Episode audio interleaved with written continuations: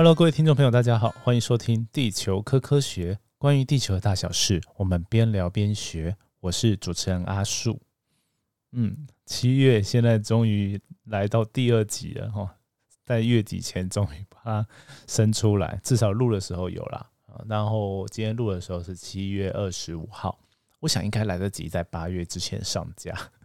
让大家可以听一下。而且这一集我觉得会给大家，嗯，是一个蛮适合暑假。其实应该暑假之前就给大家，只是之前之前太忙了，所以就一直 delay 到现在，嗯，才给大家这集。就是今天要聊聊跟科博馆的展览有关的事情啊。对啊，我觉得暑假这是一个蛮好的去处。然后现在疫情又稍微哎稍微缓和一点了，然后大家。嗯，如果有做好一些基本的防护啊，戴口在场馆里面戴口罩啊，其实呃去这样的场所，我觉得还算蛮不错。而且哎天最近天超热，对，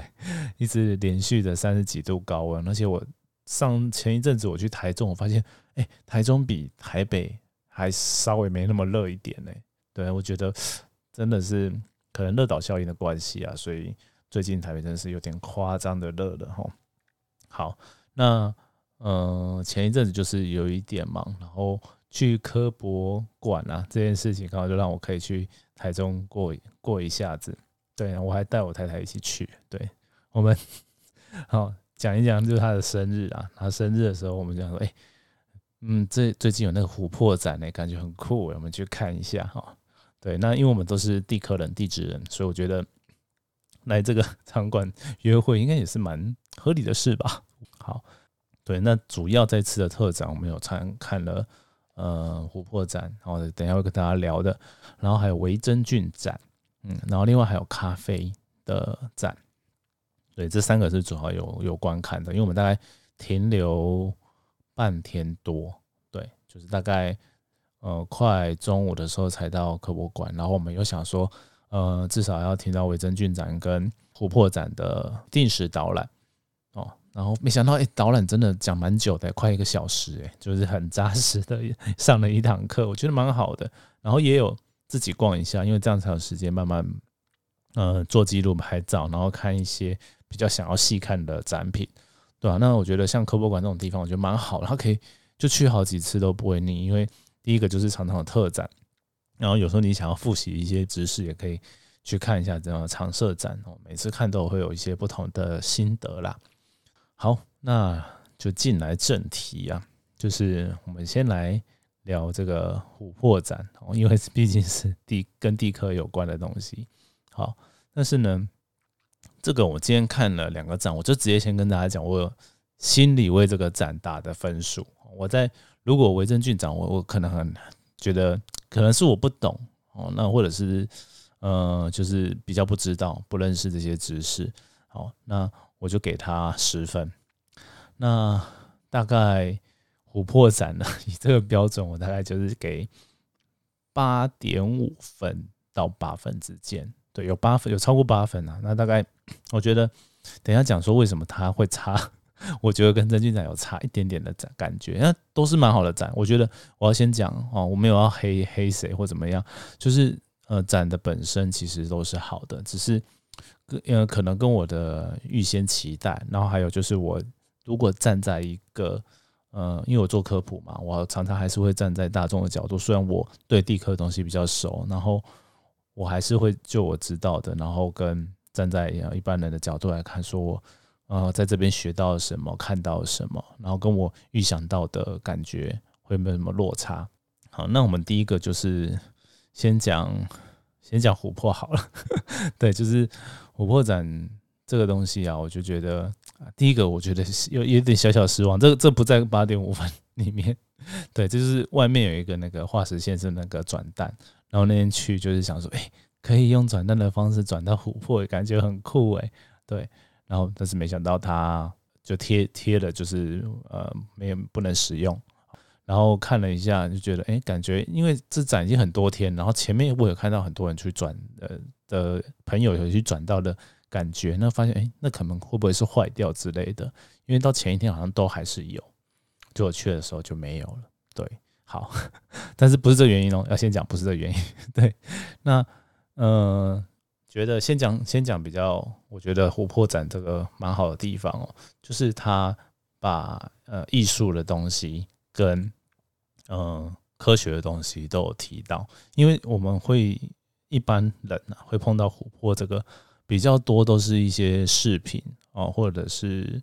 艺术品的角度去看，然后大家不会想说看那么细哦。有的话，应该也就是因为《侏罗纪公园》的第一集后有有讲到说，从那个琥珀里蚊蚊子抽出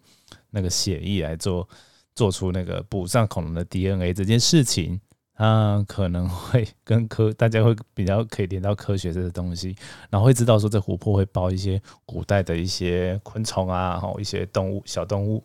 哦的一个状况哦，所以会。会才会有看知道还有科学的地方，但大部分就是哎，琥珀真的很透明、很漂亮这件事情。那在讲我，我就说，我就从印象中啊，就是从他讲解的啊脉络上，我觉得还蛮不错。就是他也是从头开始跟你说琥珀是什么嘛，然后琥珀其实不是只有琥珀，它还有分类啊，一些像还没有成熟的琥珀就是科巴，科学的科巴是那个巴怎么讲？巴西的巴啊，对，科巴好。然后如果是不透明的琥珀呢，一般就会讲说它是蜜蜡，所以大家会常听到这个蜜蜡这个词啊，就是会有一个像树脂可以去粘东西的那种感觉，好，那就是琥珀。那这个东西怎么来？它其实就是其实是树枝的树液哦，它流出来之后，后来被一些地质地质就是沉积啊埋藏哦，在地底下。千万年，我记得好像他是讲三千万以上哦，三千万年以上哦。那在一些特定的温压条件之下，有点像变质岩的感觉，但它没有真的变质哦，就是慢慢的呃变硬硬化哦，然后变成最后的琥珀哦。这我不知道有没有讲错，但是我从 战场里面学到的感觉是这样啊。如果有错的话，欢迎跟我跟我说哈。好了，不管，重点就是它是树脂形成的啦。好，然后科巴就是。它埋的没有那么久，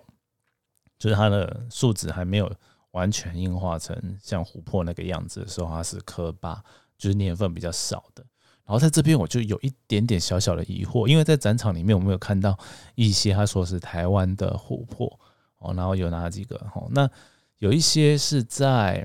啊变质岩带，或者是说那个海洋板块要隐没的时候，它从表面的。呃，沉积物带到，比如譬如说立立即混同层哦，就是从海洋地壳的表层哦被带到整个隐没带哈去混杂里面，哎，刚好正好还还是被保存下来，然后没有烂掉，哦，没有被板块作用给挤烂的呃琥珀。哦，这个我觉得算起来时间算蛮合理，因为它原始沉积时间可能蛮早的，虽然台湾的地势没有到三千万年以上那么久哦，对我记得蓬莱造山就是几百万年的事情嘛。对，然后几千万年就是更早，南澳造山，所以我可以想象，说譬如说在大南澳变质杂岩，或者是在立即混同层里面，可能会看到啊，反正就是很老的变质岩带了哈，就它原始的沉积应该就是比较老的，好，然后或者是大陆华南地区哦一些比较老的沉积物哦带来有可能有比较老的呃一个岩石岩层里面可能会夹杂这种琥珀。就是有点疑惑，因为有一些它看起来好像没有那么老的地层，但是还也被叫做琥珀的时候，就是想说是不是因为台湾的温度压力条件比较特别？对我一时还到今天录还没找到那个相关的 reference 啊。对，如果有的话可以告诉我哈。那我自己也很好奇啊，之后应该会 po 在脸书上跟大家直接问哈，因为。这真的是跟我的研就是比较熟的地壳领域差比较远了，对，可能问大家，这我觉得招手在明显很多，说不定比较容易知道。好，那这一点我就觉得有点可惜，因为他在展的里面，我觉得看起来有点没有交代的非常清楚。哦，这部分我就觉得哎差一点点。好，那再来第二个，我觉得有一点差异的就是，对，就是 好，我可能忍不住又笑场了。好。但我就想到我，因为我已经在录之前就想好标题了，就是“拌拌炸鸡”。好，对 我来的感觉就有点像是我点了一个单一口味的炸鸡，然后在韩国炸鸡到拌拌炸鸡就是两种口味各一半的。对我点的是单一口味，但他送上来是拌拌炸鸡，但是都很好吃。的问题都还不错吃，只是就想说，诶、诶、跟我点的不一样，诶，对，那这个感觉就是因为我想说，诶今天是来看琥珀的展嘛，好，但实际上看到，诶、展展展示大概展示跟讲解到了讲一个琥珀它包到那个恐龙尾巴的呃羽毛构造之后，整个展就转就是整个解说，然后跟展场的样子就变成了恐龙的世界，对，就几乎都变成恐龙。然后呢，后面还有那个做的很像那个侏罗纪公园一的那个门，哦，然后它上面写白垩纪公园，我觉得是蛮逗趣的啦，因为它有点像是在导正大家视听说，以前那个侏罗纪公园它里面的恐龙其实的模 demo 的东西一点都不像侏罗纪的哈，其实比较多都是白垩纪的一些恐龙哈，对，就是有点像导正大家的视听，但这这些事情我觉得有一点没那么喜欢哈。两个点，一个就是我刚刚讲的，因为我预期没有会会看到恐龙这件事情，我觉得诶、应该要满满都是那个琥珀的东西啊，对。所以这个这个是第一个小小落差哦，那这个就跟我是是不是学地科这件事情就没有绝对的关系嘛，因为我就是以一个观众的心态来看，好，但我也可以稍微理解，所以我没有 因为这件事情就说这个展很难看，因为很多小朋友很喜欢恐龙啊，啊，就那边拍照拍得很爽，我觉得现场看到很多，那他们也会比较被吸引到说，哦，就是变成可能看恐龙是小朋友哦很爱的东西，那把琥珀的知识当做是。额外，因为它琥珀这相关的知识会比对小朋友比较难一点，所以如果要老少咸宜，或许摆在里面也是可以，哎，对。但是我觉得比重的问差异吧，就是我觉得可能不用到那么多，应该也可以达到类似的效果。对它，但它把它营造的很漂亮嘛，这必须要这么说，就是很像，就是把。侏罗纪公园感觉，然后除了改成白垩纪公园之外，把那些电影里面像栩栩如生的恐龙，它改用这些化石骨头的方式，骨头骨骼化石的方式表现给大家看，我觉得蛮有趣的，是这样。对，然后之前有听科博馆的那个 podcast 也有讲到说，哎，中间那棵树就是 那个仿照阿凡达的概念，我就觉得不错，它是蛮多跟流行文化结合的，但我觉得这种东西。在做科普上，我个人都觉得要非常的小心，因为呢，流行文化这件事情，有些人就是也有喜欢，但是也有不喜欢的。比如说 最近的那个《侏罗纪世界》的后来的续集，就是大部分都是被嫌弃比较不好看呐。对，尤其是如果你是真的。呃，很喜欢恐龙的人，然后很喜欢前面的《侏罗纪公园》第一集的人，会觉得说，怎么这续集永远都比不上那种以前的感觉？虽然它现在恐龙可能会做一些羽毛或者怎么样，但是因为剧情的架构的关系，它变得有点，嗯，譬如说它的恐龙有一些机改，有一些智慧能力的东西，它这个已经没办法用，就是它比科。就是原来是有点科学的科幻，那现在就变成离科学比较远的那种科幻。我觉得这种受众的感觉还是会有差。对，这是我个人觉得要特别小心把流行文化结合到科学科普上面的时候需要注意的事情。对，当然了，我既然说我觉得这些东西有扣分，那。到底这些地方如果哎我们都撤掉不要摆的话，还可以摆什么？我其实也有试想过，然后跟我太太有聊过，比如说像我们在看完展之后，不太清楚到说到底是怎么样把琥珀从地底下挖掘出来，那甚至更早以前的琥珀它在什么样的环境条件，其实在导览的时候有说，但是这些环境条件其实讲的有点笼统了，就是诶有树啊有。比如说与那个特定的生理的状况，它比较容易产生来，它就是跟可以反映到古时候当时的气候环境嘛。对，那我觉得有点可惜，因为其实能看到琥珀的地方呢，在地球上也不是到处都有啊。那比较现在最多就是在缅甸那边嘛。那欧洲跟啊美洲我不确定有没有，就至少欧洲那边也有一些。那当然都是有一些特定的地方比较容易保存。那从怎么讲地板块学说啦，或者是气候变迁，它其实可以带到更多地科的知识哈。但但是这个东西并不是我，他不是因为他没讲到，我觉得去扣分哦。我要必须要讲，就是如应该是说我从从建议的方面来说，哎，或许真的如果要从一个地科老师的角度，诶，从这边来跟大家讲，也是蛮好的点。对他可以可以来跟大家介绍更多这些。那甚至这个琥珀里面可能会包有一些气体气泡，那气泡当然就是更能够代表古时候的空气。如果它是在那时候就形成的话，其实它可以去做进一步的分析。好，那讲到这边，其实可以跟大家到时候看一下那个 p a r k e s 底下的那个连接，我会给大家一个连接，说呃一个黄武良老师之前写的。一个科普的记的文章啊，他就是讲关于琥珀的一些知识哦，蛮多的，我觉得大家可以去那边看，我这边就不细讲哈。好，那么再来啊，就是 简单讲一下那个我刚刚讲的，就是给予评价很高分的那个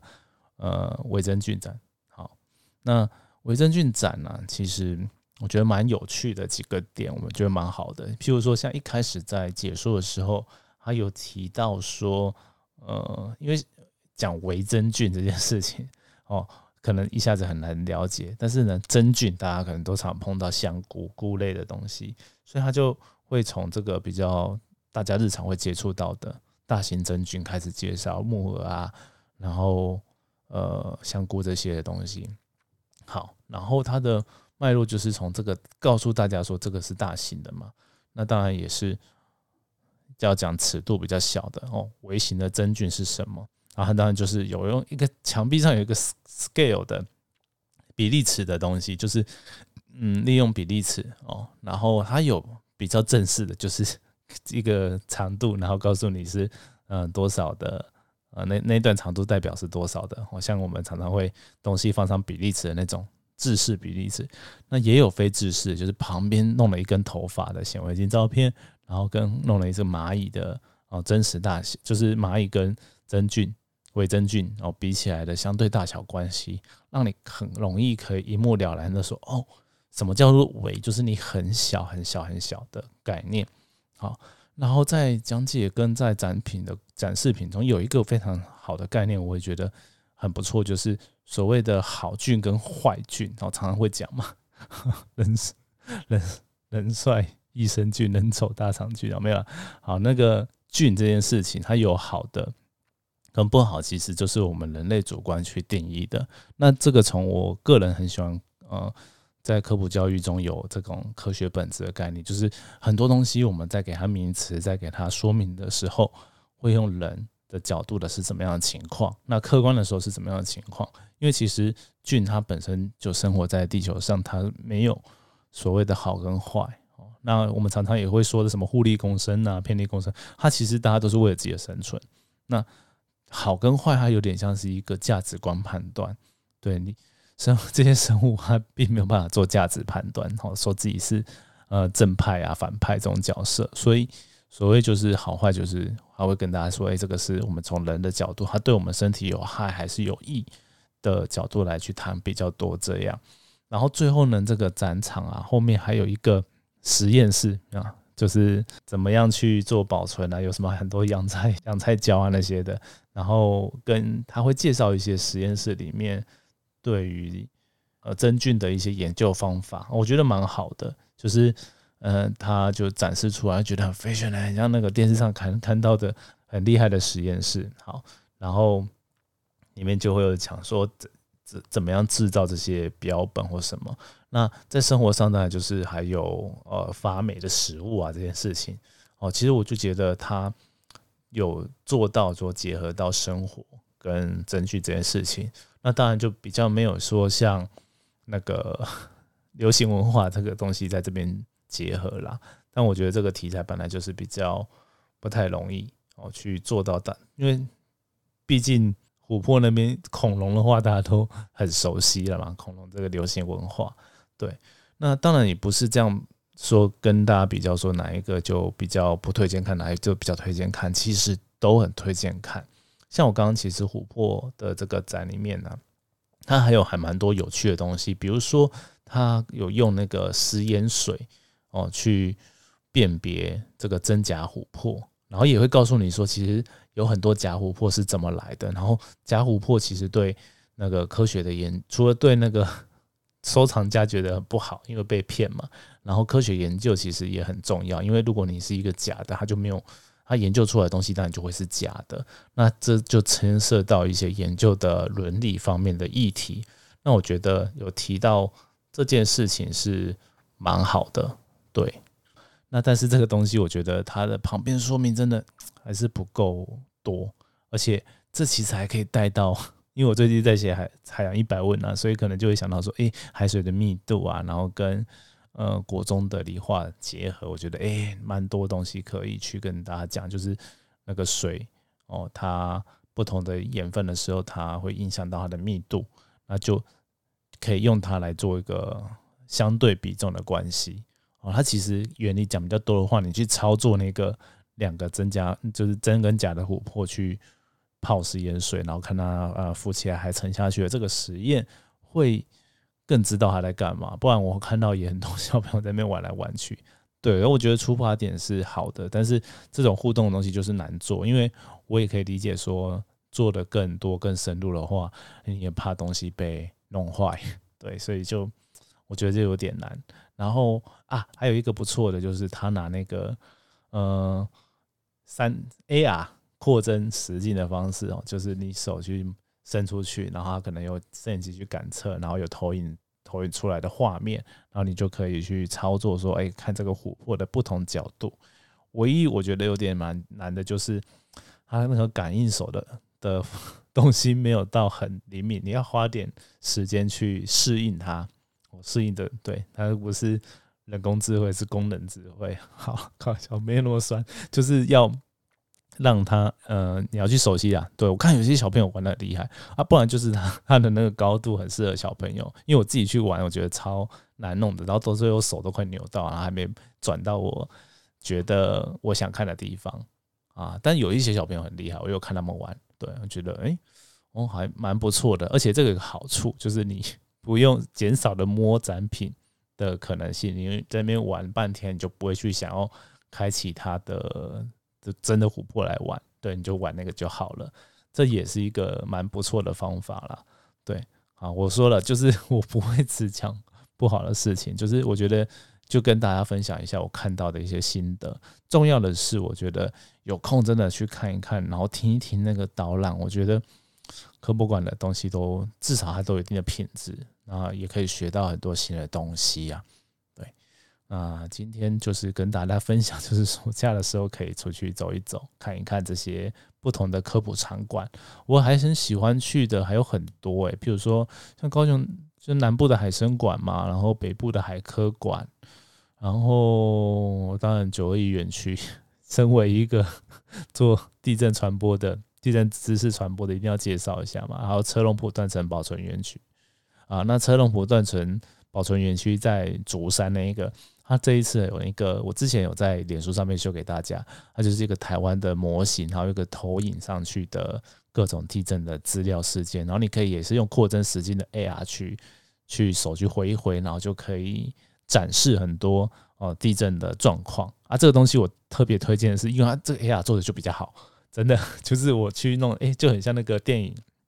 汤库斯电影以前那个关键报告，哎，手动一动，哎，就真这样。然后它不只有 AR 的。你去把那个它那个台湾模型是三 D 列印后，你可以把它切，它是把它分段的，所以你可以做出看那个剖面，我就可以把台湾分成两半，然后看北中南的地层的剖面，然后它用投影的方式投在那个剖面上面，哎，真的是挺酷的一个模型。好，对这些场馆大家都可以去看一看了。好，那今天的节目就跟大家分享到这边。好，希望下一集不要再隔那么久了。好，我们就下次见喽，拜拜。